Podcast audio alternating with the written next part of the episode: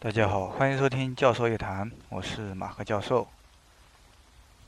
今天啊，这期杂谈我给大家带来一个小故事，名字叫做《杯子》。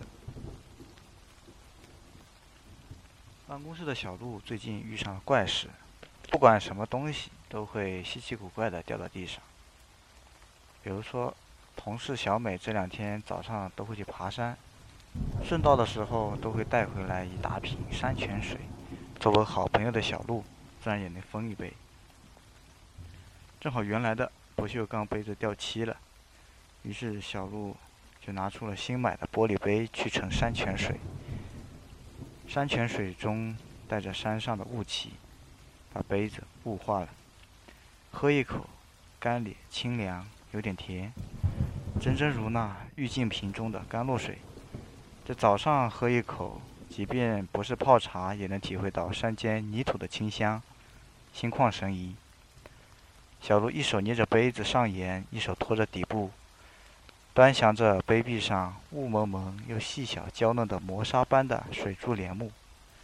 转到一边时，出现一个残缺，雾珠就像被捏碎一样，留下长短不一的泪痕，赫然是一个清晰的手指印。清晰到可以作为盛糖的铁证，不会被推翻。正是刚才接水时随手留下的。小鹿略微不快，没了兴趣，也不擦拭，随手放到了一边，只觉得这山泉雾珠也就这么回事吧。又是忙碌的一天，小鹿早已忘了早上的事，毕竟它是如此的一件小事，只是隐隐对这个杯子有些许不快。工作即将结束，伸个懒腰，随顺手想喝口水，怎料杯子没摸到，却是指尖先碰到。随着一声尖叫，杯子四分五裂，水溅了一地，像是一个炸弹四分五裂，还有许多的碎末。短暂的惊慌后，小鹿居然有些庆幸，似乎心上有什么悬着的东西踏实了。第二天清晨，小鹿坐在椅子上。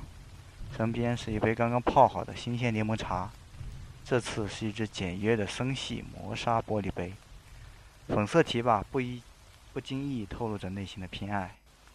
新鲜的柠檬片在磨砂质感下若隐若现，便想拿起来端详，抚一触手，便袭来一股滚烫的热意，仿佛是火红的岩浆。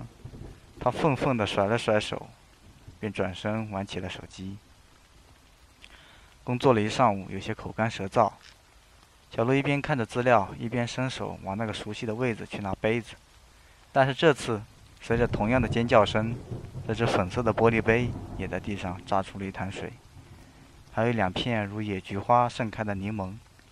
小鹿没有多想，起身就去找扫把清理，似乎并没有发生多大的事。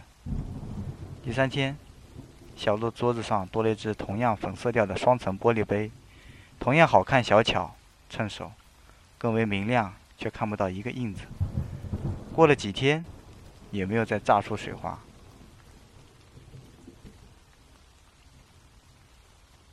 小李是超市的理货员，最近他碰上了一件怪事：一个人老是来买一样的东西。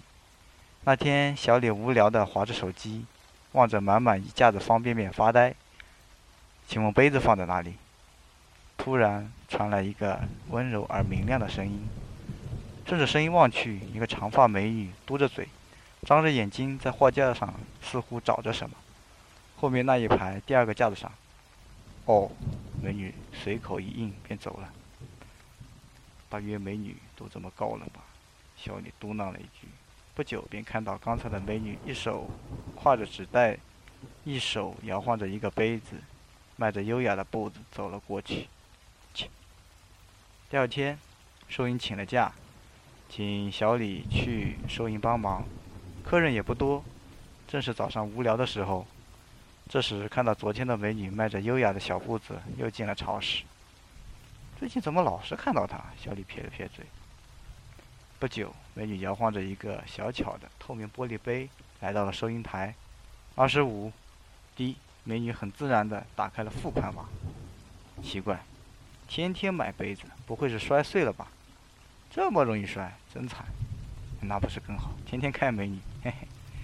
小李看着远去的背影，喃喃自语：“要是能每天看到她就好了。”第三天早上，小李继续代班收银，望着门口发呆。都说事不过三，我这样好吗？不久，门口出现了那个熟悉的身影，依然是那么轻飘飘的，从容优雅。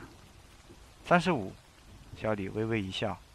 第一，美女似乎并没有什么表情，刷完就走了。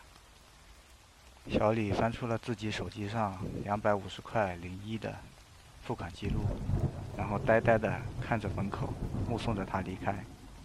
或许不会再来了吧？小李看了看商品名称：英国 Costa 高硼硅玻璃杯。好了，这一期就到这里，也不知道大家有没有听懂，哈哈，反正就随口扯扯呗。好了，拜拜。